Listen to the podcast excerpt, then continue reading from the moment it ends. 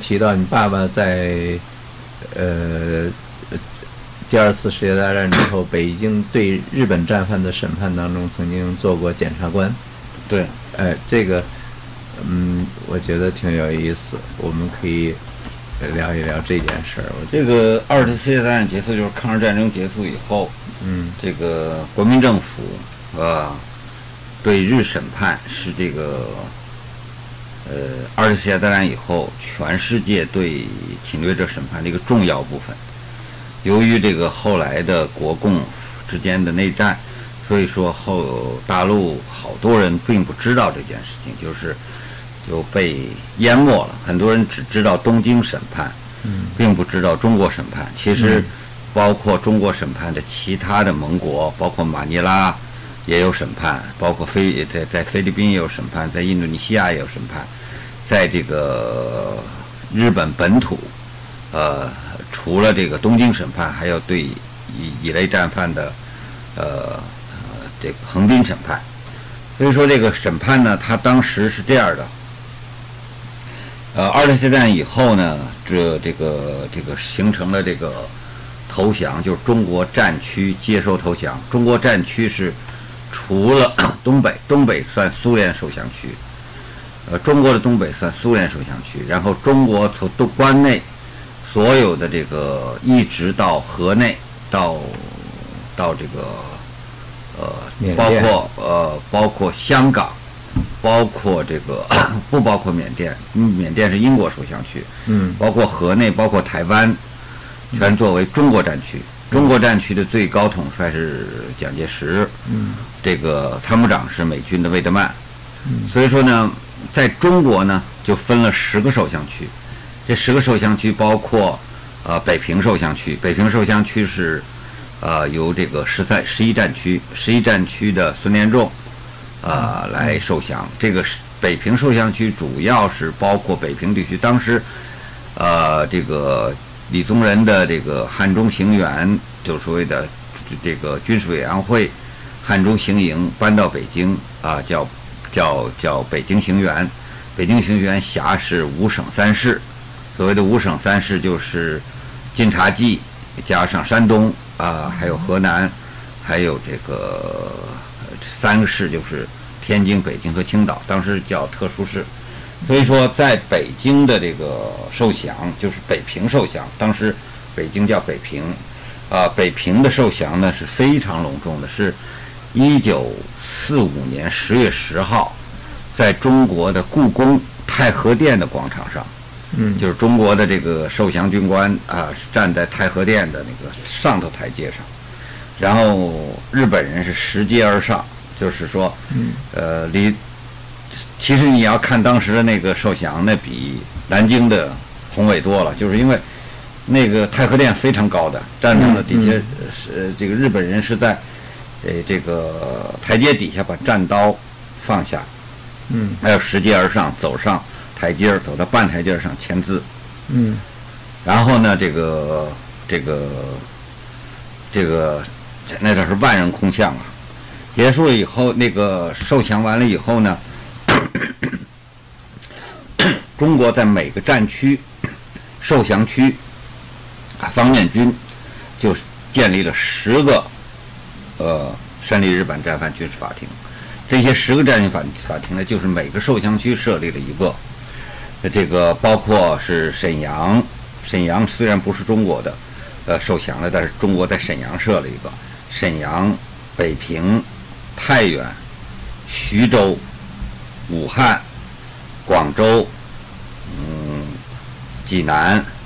还有上海、南京，还有台湾。这个呃，如果我没记错，大概是这些。然后呢，这个这个北平呢是成成立最早的，北平是十二月二十六号，在就是十个受降区里的最早成立的审判日本战犯军事法庭是北平成立的。当时成立它是一一一系列的呃成立方法，就是说你要成立一个战犯拘留所，然后成立一个呃军事法庭。这个统这个整个的筹备工作是从一九三四年就开始了，一九四四三年就开始了。一九四三年呢，国民政府这个行政院呢，成立了一个这个，成立了一个这个叫这个呃呃这个呃叫敌人罪行调查委员会，后来又成立这个抗战损失委员会。嗯，这两个委员会呢，都是四三年由这个行政部啊、外交部和军政部成立的。成立了以后呢，到了四三年的四两月份、二月份，就是抗战进入，就是中国进中国已经是成了盟国的一一个国，一个这个重要的盟国，所以呢，就把它合并了。合并了以后呢，就成了一个这个总共。总称就是敌人罪行调查委员会。这敌人调查委员会在在这个一九四五年六月份，这个那个时候，盟军已经这个这个日德国人已经投降了，但是美这个日本人发号发动一号战役还在打得很凶。但是呢，这个南京的那个重庆方面呢，就开始筹备这件事儿了，就提出了一个主要战犯名单。这个主要犯案的名单是一百八十七个人，是一九四五年八月三十号发布了这个战犯名单呢，交给了联合国呃战犯罪行调查委员会的远东分会。这个战犯名单呢里头是这样的：是政治罪犯四十八个，然后陆军罪犯九十六个，还有海军罪犯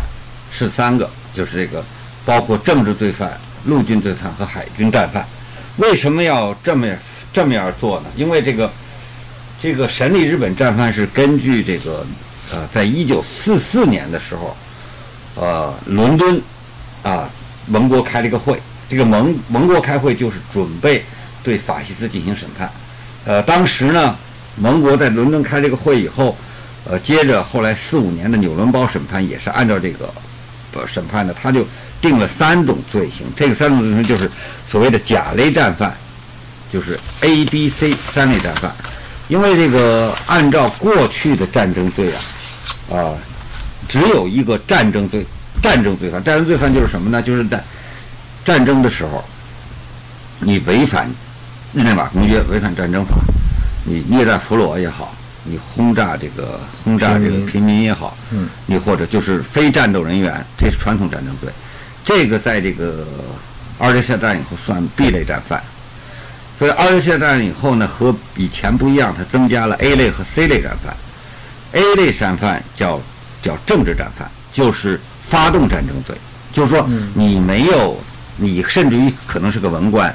你甚至于可能什么，但是你是挑起战争，这就是说要对战争负政治责任的。另外呢，除了这个传统传统罪犯、传统战争算 B 类战犯，然后呢加了个 C 类战犯。C 类战犯呢是反人道罪。反人道罪的意思就是说，有一些士兵，甚至于低级军官或者是高级军官，他强奸妇女。嗯，呃，就是说他是在战争中，由于他是一个强势，嗯，他的反人类罪，好比说 torture，好比说是拘禁，非法拘禁。呃，反人类罪，说是这是二次世界大战新加的，嗯，就是三个罪犯。所以说这个当时呢，日本战犯审理的时候，大家得到了一个公义，就是说由远东军事法庭，远东军事法庭在东京设的十一个国设立军事法庭，包括美国、包括中国、包括俄国、包括苏联、包括英国，这十一个战争军事法庭，十一个罪犯，呃，这这个远东军事法庭审理 A 类战犯，就是审理。政治战犯，嗯，但是呢，这个这个 B 类、C 类战犯，由各个战区、各个地区审理，审理。所以这样呢，中国就是适应这个整个联合国的这个成立了这个呃十个战犯军事法庭。嗯，这个十个战犯军事法庭呢，所以但是呢，呃，提成罪的时候，中国呢这里头特别有意思的一点就是说。中国就是应着这个要提，在这个战争结束前就提了一百八十七个战犯，这里头这个四十八个政治战犯，第一名就是这个一九三七年抗日战争发起那一年侵略中国的呃日本首相近卫民武、近卫文模，就就是中国把他提成一号战犯，而且美军提的一号战犯是发动太平洋战争的东条英机。嗯当然，这两个人后来都受到惩罚。一个近卫文博还没把把他，美国也接受了中国的这个这个盟军接受中国，就近卫文博也提成一类战甲级战犯，但是后来他服毒自杀了，就是还没有审他就服毒自杀了。嗯然后所以说，呃，这个东条英机就自自然而然就上升了，上升成一号战犯了。但实际上，啊、如果他要是不不死的话，靖卫文博不死的话，我觉得美国人也会同意近卫文博是一号战犯，因为近卫文博正好是他做过两届首相。嗯，对他两次，呃，这个、呃、中国提的陆军的一号战犯，这里非常有意思。陆军一号战犯呢，是呃一开始提的是一号战犯是，呃发动九一八政事变的时候的关东军司令本庄繁，嗯，本庄繁，然后二类第二名是第二个战争罪犯就是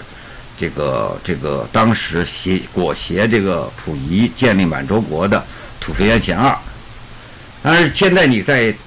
嗯嗯在这个台湾呢，你能找到一个蒋介石的原手稿，嗯蒋介石就把这两个人给换了。嗯蒋介石把土肥原贤二作为第一个政治罪犯。那为什么呢？这个就说明蒋先生对这个分裂国土非常在乎。呃，啊，他认为呃，这个建立满洲国是分裂中国国土，所以说他认为土肥原贤二的罪过要远大于本庄繁，所以说本庄繁是国民政府提的这个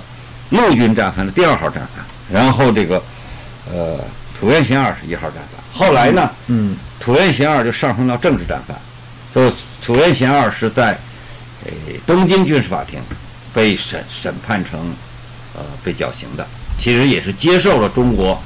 呃提出战犯。这个这些主要的几个战犯，包括后来在在这个广州受审的多这个这个呃这酒井隆和这个在南京受审的南京大屠杀的这个呃这个这个谷寿夫。还有这个个中国也提出了这个陆军战犯里第六号战犯就是南京大屠杀的另外一个呃重要的人就是松井石根。这个就当时这个啊，就是 A 类战犯，如果要是我们提出的战犯给了联合国，如果是联合国接受他是一 A 甲类战犯，那么就在东京就开始起诉，就在就地逮捕。然后呢，你像这个有些人就自杀了，像这个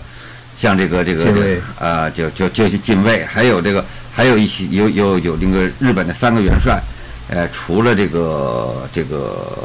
本庄繁以外，除除了这个和这个山山原呃山山原就自杀了，嗯。然后就是基本上我们你要去看那个名单，那个名单包括的非常仔细，几乎嗯。所有的人都包括了。当时呢，还有一个最重要的一件事，就是当时中国有三百万日侨，一百一百五十万的全副武装的日军日军。日军，当时呢，怎么样日军放下武器，怎么想日侨就回来，因为日侨长期留在中国是一个大问题，负担也很重，然后呢，这个这个这个这个安全也不是个问题，所以当时首要的就是两件事、三件事同时进行，一件事就是遣返日侨，遣返日作战人员，呃，就是呃，第第一件事应该是呃，就是呃受降，受了降以后，嗯马上集中，集中了以后，集中以后就是遣返和逮捕战犯和审理战犯同时进行。嗯所以当时就这三件事儿同时做呢，是非常呃繁琐的。繁繁琐呢，就是说你提出战犯要及时，你起诉也要及时，然后你审判也要及时，然后呢，这些人啊、也同时不能阻阻挡这些前往回国，因为嗯这个在中国压力特别大。就中国对日的遣返，这些日本人感激中国的一个最大的一个，因为几百万日侨能回国，能按时回国，就是说，因为他们当时居住条件非常差的，嗯基本上都是那个什么，就是说这是一个非常繁重的工作。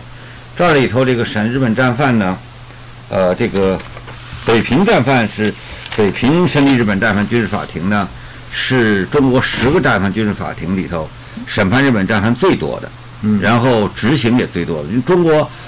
呃，总共大概是逮捕了二百两千五百个战犯，然后判处死刑的战犯是一百五十几一百五十人左右。现在有一个争论，有人认为是一百五十三个，有人认为执行是一百四十九个，因为这里头真是有一点出入，因为当时嗯呃朝鲜人、韩国人嗯有些人也被逮捕了，这个基本上就算日本战犯。嗯。但是台湾人算日本战犯还是算汉奸，嗯。这事儿比较难，因为台湾当时抗战时候是属于日本国的，对，然后抗战结束呢又划回来了，而且呢，这个这个一九四五年十月份，蒋先生签署了一个命令，就是台湾的国民，啊、台湾的日本人，入了日本籍的，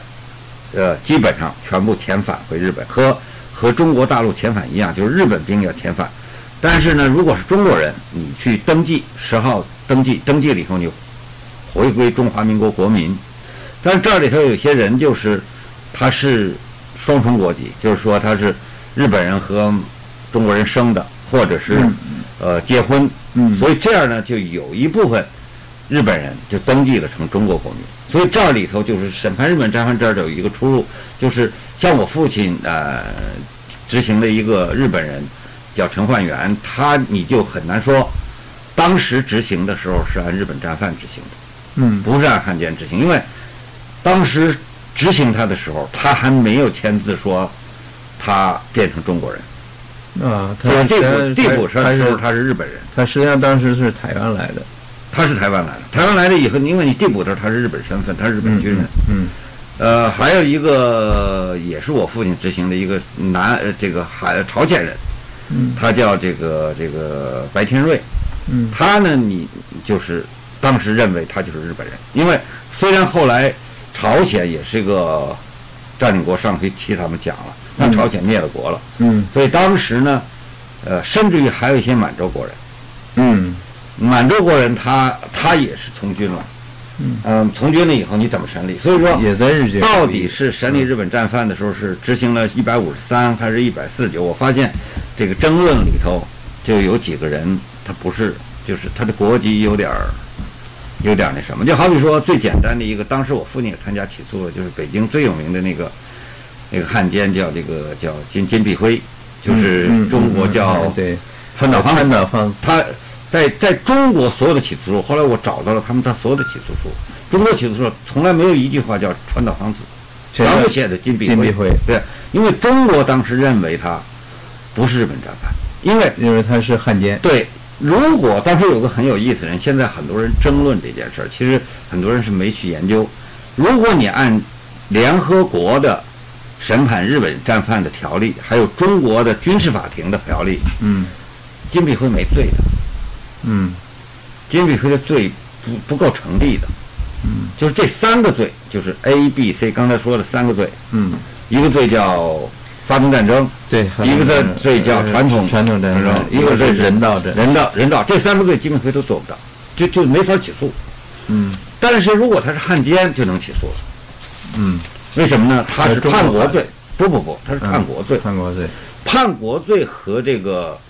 呃这三个战争罪是不一样的。嗯战战争罪你你必须，他因为他是外国人，他跟你打仗，你必须你弄清楚他他是因为当时这很有意思，我在台湾的，就是看了刚当时的那个审判战犯怎请示蒋先生的这个文件，嗯就是说怎么审，嗯是完全按照哦盟国的方法，就是说请请律师啊，请顾问当场辩论呢、因为你对外国人你不能像中国人，那时候中国的法律也不健全，但是你必须按照欧美的一样审。所以说，中国的军事法庭审法和东京的没什么区别，嗯唯一的区别就是法官都是中国人。嗯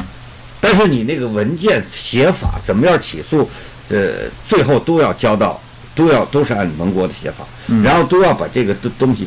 交到南京的一个叫战争罪犯处理委员会，嗯。然后这个委员会就把中国要审判的战犯、审判定罪全部通报远东，嗯。这个联合国军事战犯远战犯调查委员会远东分会。嗯。呃，当时当然远东分会里也有好多中国人了，就是说中国也参加了联合国嘛，有你的一部分嘛，就是大家在这商量嘛。对，所以说当时就是，因为当时审理汉奸，好比说审理汉奸是北京高等法院、北平高等法院，嗯。审理这个军事汉奸是，呃，国民政府北京行院、北平行院。嗯。北平行院审理军事军事战犯，就是说你投降的军人，嗯。所以他这是按中国军法嗯。来审理。你你这个这个这个这个汉奸是按叛国罪，按这个好比说呃汪精卫他们都是在苏州高等法院审的，嗯。然后这个嗯北北北方的好比说天津、北京的华北政委员会，基本上都是北高等法院审的。嗯。我父亲同时也是高北京高等法院的推事，所以他其实也参加了北京军事汉奸和普通汉奸，嗯。还有战争罪犯，他都审了。嗯。但是他们审的原因是因为他们很多事情是牵连到一块儿的，所以说他们这个军事法庭，因为我父亲当时的身份是以，呃，是以是因为这个军事法庭组成是三部分组成，组成一部分是由哦受降军受降的军代表军嗯。军人，第二部分组成是司法行政部，嗯。第三部分组成是是这个地方的地方的法院。嗯。它上头有个规定，这个规定就是厅长嗯。必须是，呃，这个司法行政部派的，嗯。就是司法行政部必须派厅长，因为，呃，不能由完全军事人员来审，嗯。但是起诉的检察官必须是军军队的，军队的，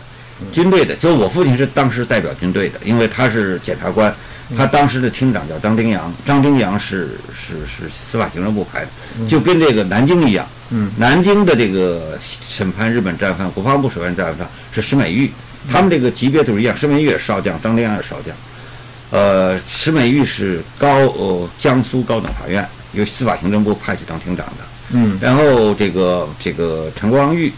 呃，是是当时的这个这个就是这个上官云相的那个军队里的受降军派过去的。嗯嗯，检察官，然后对他，但是他大部分的这些书记官嗯和一一些比较低级的审判官是由地方法院派的，嗯地方法院派的。嗯所以说当时呢，他们就有一个争论，就是这个当时这个挺有意思，就是这当时这个这个呃司法行政部部长谢冠生给蒋先生写了封信，说我们到底怎么审？说中国的法官虽然呢，但是中国法官从来没法儿呃在中国法庭上，呃如果要接受外国的律师的话，嗯那么这审理的时间非常长。对，他语言就是语言问题，就是我们会效率非常低对不对？所以你东京法庭就审二十八个人，我们要审上千个人，嗯。那怎么办？当时商量半天，我看当时文件，嗯蒋先生就是说，最后批了一条非常有意思，就是呃，律师是和国籍没关系的，就是说美国人都可以到中国为外国战犯辩护，嗯。当然有一个条件，嗯。必须考了中国的律师执照。就是当时因为谢冠生提这意见的时候，他有一个发现，就是没有一中国的律师执照没发给一个外国人，嗯。就实际上是没有的，嗯。实际上是没有的，因为因为你不可能不让全世界的人来来辩护，嗯，但是呢，你辩护呢，你必须要中国执照。如果你你美国执照你来辩护没有，因为他这个军事法庭还有一条，他是按照这个战犯审理出，随着按照东京的那个就是军军事法庭那三个罪，但是他有他有一个解释权，就是中国嗯按中国的法律去解释那三个法律，去解释那三种人。那三个罪名，所以所以中国就提出了一个三十三个三十三种罪行。嗯就是按照东京这三个罪行，中国系列了三十三个罪行，就嗯包括投毒啊、井里投毒啊、强奸、调戏妇女、调解到什么程度？什么叫呃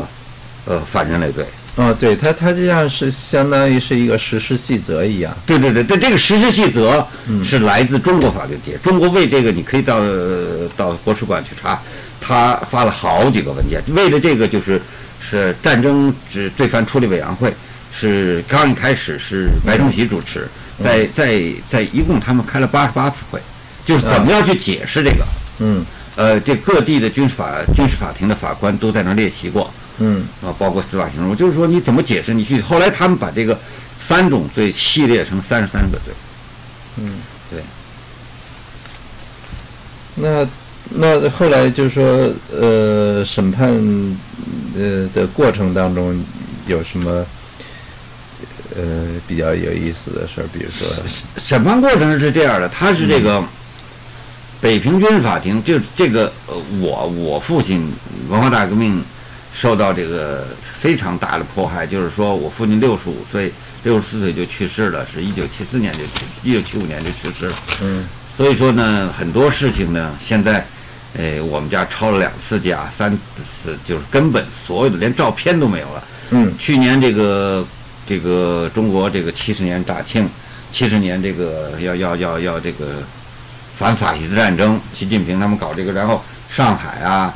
呃，南京啊，呃，北京啊，都来找我，就是最高人民法院要办一个七十年七十页的，呃，因为七十年嘛，要办七十页的一个号案，里头包括其中就有，呃，包括四十页是。呃，中国呃，就是国民政府审判日本战犯的这个页，当然找我，就是说说你这个审中国审判日本战犯的这个嗯后人呢，就是甭说当众当事人，当然嗯，很少。当事人的在对多大年纪了？这个都都都甭说多少年了，都被整死了，全是反革命都被整死了。然后因为中国后来他不承认这个审判，嗯。不承认这个审判呢，他说呃，这个四九年以后的太原审判和沈阳审判，其实太原审判、沈阳审判是非常，按照法律来说，比国民党的审判、比国民政府差远了。他非常粗糙的，他后来全放了，嗯，一一个都没放，对就是两千五百个战犯。对那个两千五百战犯是从苏联押过来的。对苏联压过来的，他他这里就有好多问题，就有一部分战犯当然是在中国犯罪，有一部分战犯是在俄国犯罪的，反正总而言之，大部分是在满洲国犯罪的，但是后来全放了。嗯但是中国战犯不一样，中国战犯是二也是二百五十两千五百多人，他当中判处死刑就一百五十三个，一个最典型的就是两个，一个中将就是这个这个这个这九个九井龙九井龙，一个是这这个这个少将是这个谷谷寿夫。嗯所以说这个很明显的就是说，基本上各地方都在，你好比说，呃，北北平就是呃十一战区军事法庭，光判处死刑就三十五个，它是整个比例最高的，就是九个法庭里判比例最高，好像南京军事法庭判的官儿最大，但是他判了死刑是九个，嗯。那个北平军事法庭是判了三十五个，嗯。然后呢，呃，北平军事法庭呢，还有一个呃特别复杂的一点，就是北平它因为在这个呃整个的抗战之中，它是就是很多人都不太知道，它它是华北独立的，因为它有个华北政府委员会，它相对来说它是和汪汪汪精卫的政权是分离的。那我觉得当时那里还有一个跟汪精卫政权是平行的一个。对对对，因为在战前还有个塘沽协定，嗯所以呃整个的的华北是日军可以驻军的。嗯所以华北审理要比南京审理复杂的多，因为嗯南京审理它的那个对接和这个、呃盟国是很相近的。嗯嗯你像那个上海还有一个美军军事法庭，单令审判，呃，在中国虐待美军俘虏的，他不管中国的事儿，就是说你啊你这个人嗯是虐待了美军俘虏，你嗯中国逮捕了你就送给他，嗯他来他来他来做。嗯但是呢，这个北平就不一样了。北平它呃有很多的呃这个，就是很多很多的事情是嗯非常呃细致。你好比说，像鲁迅的弟弟弟周作人，周作人他他是华北政府委员会的教育署呃教育署署长。就是有些人认为这些人是地下抗战的，嗯。有些人认为甚至于华北分离是因为呃国民党和华北有一些，因为原来的北政府啊、北洋政府，就是说这里非常复杂，而且华北政府委员会的人所有的人都是前清和袁世凯的北政府、北洋政府留下来的人，嗯。所以这里审判就非常复杂，嗯。非常复杂呢。当时呢，呃，所以说这个他的工作量也特别大，所以说现在很多人都不太知道这个事儿，就是说我给你讲一个最简单的一个例子，就是就能就能你就知道它有多复杂了。这个二十九军在卢沟桥的时候打了一仗，打得非常厉害。嗯打得非常厉害呢。当时日本人呢，日本人是可以在丰台驻军的，日本人可以在丰台驻军，中国人也在这驻军，所以说他驻军是犬牙交错的。嗯，所以说在大红门那儿打起来了以后，呃，二十九军就往回撤，嗯就撤进北京城。日军当时还一下子还没进北京城，因为没进城呢，北京那儿有一个呃卫生局长是个医生，叫谢正平，嗯他呢就组织了很多人来救这二十九军战士，嗯救二十九军战士，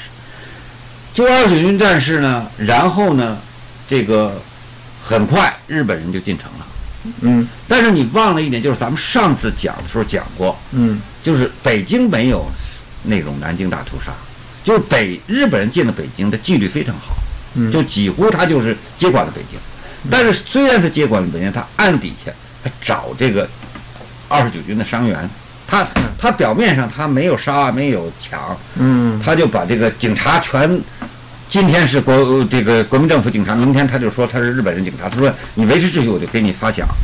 所以说你就看那个老舍四代同堂里头，还有这个就就就就有这个警察还是警察，只不过就是警察的指挥指挥者，但是呢，他表面上他就把二十九军赶走了，他没有说我一定要杀俘虏，你你没有说你没听说北京有这个大屠杀就没俘虏，但是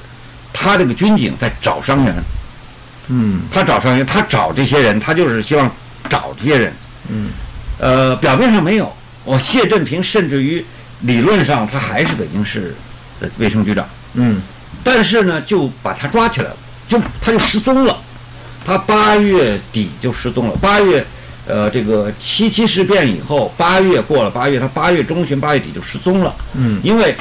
把他抓起来要找那些二十九军的伤员到底藏在哪个医院里。啊所以说呢，这个事情就是我父亲给接的。接了以后，这个你要知道，当时审理非常难。第第一个难就是，呃，当时国共内战，那个好多地方你没法调查，去不了了。对，已经打开打开仗都打仗了。第二点呢，就是说，你审判的时候，这个这个国际法庭要求很严，嗯但是呢，审判的时候，这个受害人他嗯既说不出来是谁抓的，嗯因为他是弱者嘛，他也不知道那人姓什么，他也不甚至于都不知道职位在哪儿，他哪他说大概说有日本人来把他带走了。嗯所以这调查非常非常困难，困难到就是说连名字你都找不着，而且这些人说不定已经换访不在北京，因为他是一九三七年的事儿，这是一九四五年的事儿，说不定都换访到南洋，说不定也回国了。嗯所以这是非常复杂的一件事。最后终于找着两个人，这两个人都被执行死刑了。这件事儿其实你要是像他上网看，就谢振平这件事儿非常大的一件事。这件事文化大革命的时候，呃，缠了我父亲很长时间，到底是怎么怎么着？就是我父亲说这个找谢振平这件事儿，因为是个大事儿，因为是他牵扯到七七事变，牵扯到二十九军，所以一定要下功夫做。但是，啊、这个这个最后还算最最终找到了两个人，一个人是是个日本人，一个人是一个韩国人。这个韩国人是个翻译，啊最后把当时的这个抓他的这个这个特务机关的这个人给抓住了，就把这个人就一个人就追究责任，这两个人都送上绞架了，都都都给枪毙了。啊都判了死刑。对他当时这个不，这国民党这个挺有意思，他他这个这个神力日本战犯在西四的这个平安里的那个石板胡同，石板胡同现在已经变成那改名个？现在现在就是文化大革命改成裕德胡同，嗯。呃，其实一直文化革命前都叫石包胡同，它那个西口这个个这个东口上就是那个所谓的那个现在那个彩票中心，还有那广播事业局那幼儿园，嗯。有四个大大四合院儿，就是当时的审判法庭。嗯。当时就是呃枪毙日本人，就是从那儿出来，一直走西四北大街、西四南大街、西单，走天安门广场，走这个长安街，然后天安门广场出前门，嗯。他那个法场在天桥，啊，就是在在天桥。就是那个先农坛体育场的墙上，啊，就是对着天安门体育场的墙。嗯，当时就是这就是个南南城总是这个刑场啊，对，万所谓的万人空巷，这个因为第一个执行日本人死刑的中国是北平，所以后来就成了一个，就基本上就成了一个惯例，就是这么个做法，就是说谁审判，呃，就是审判的起诉的，像我父亲是一般都是重要都是他起诉，起诉了人，那法院他一起诉了，法院就把他判死了，行了，你就监斩。嗯，最后因为有人监斩以后，你在那儿，然后你签字，呃，你就说呃，呃日本人他有一个日本在中国有一个协善后协会，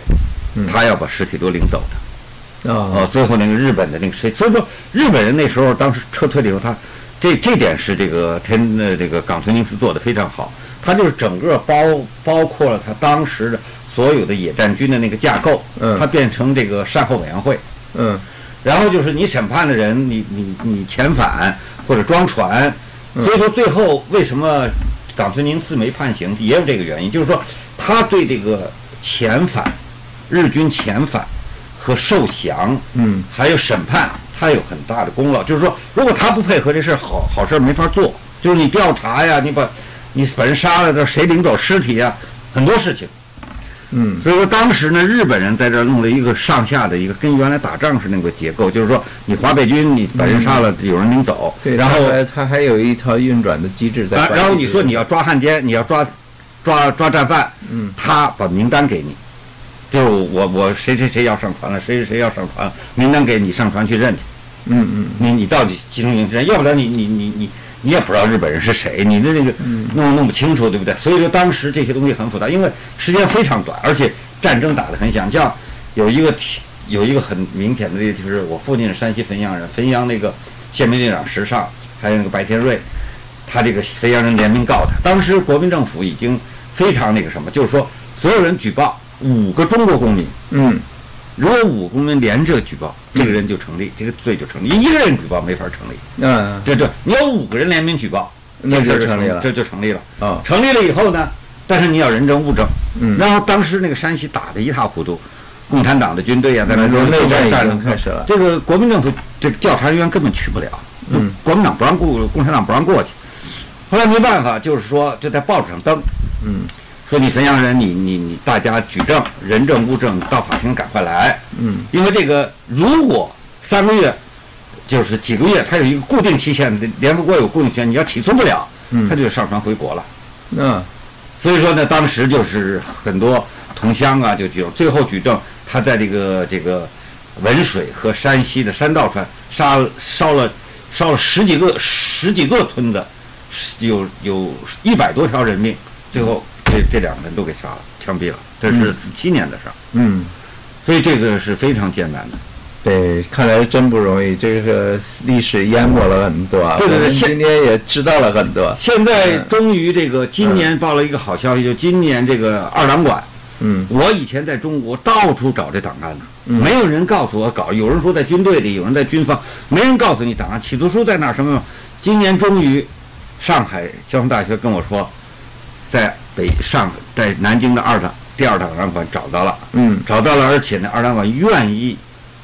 给看，他们其实都放在地下室里了，嗯，封尘了很长时间。现在资料都还在。嗯。呃，基本上还在，因为我知道这些资料，基本上是从呃从这个台湾的国史馆，嗯。还有台湾的军事馆，嗯。还有这个美国的马里兰的那个二战馆，嗯。还有日本的档案馆，我朝我也 copy 了有好几千页的这个东西。我原来想写本书，但是呢，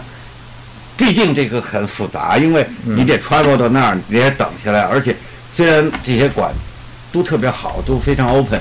尤其台湾这个查这个非常容易，而且它提供很多资料，而且它可以让你随便查，不像中国，中国你还得开证明，对不对？嗯呃，外国像我们外国人是不能去的，嗯我必须找一个中国单位合作。现在我在中国找了好几个单位跟我合作，像在北京我找国家图书馆啊，在南方我找上海交通大学，我找这个合作，然后我就能查。如果不合作的时候，你不能查。在这个台湾和这个日本没有这个事儿，就是你进去就查。嗯但是我不懂日文，查起来非常费劲，我还得找人嗯弄。但是其实这个二战审判日本战犯最清楚的档案应该是在日本。另外，呃，国民政府走的时候非常仓皇，他把一些主要的文件带走了，好多没了。然后共产党呢，他由于他有很多的政治问题，我估计现在很多档案在封在军队里，嗯因为当时军队接收，因为这是军事档案。嗯嗯军队接收不拿，所以说我到北京档案馆只查只只找出来当时警察局的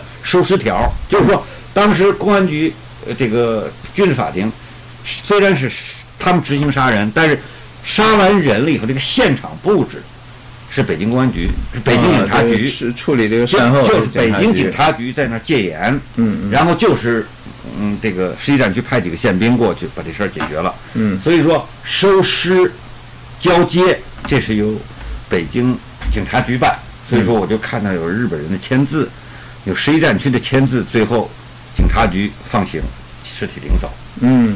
就是说有有些这个，但是其他的我就找不到了。我在那儿找的天昏地暗，而且还是很多好几个朋友，甚至于是几个学者陪着我去，嗯，他他才让我看。所以这个东亚的这个中日关系啊，呃我们看来以后还有的讲。今天时间差不多了，我们找个时间再继续我们的话题。好，嗯好，谢谢大家。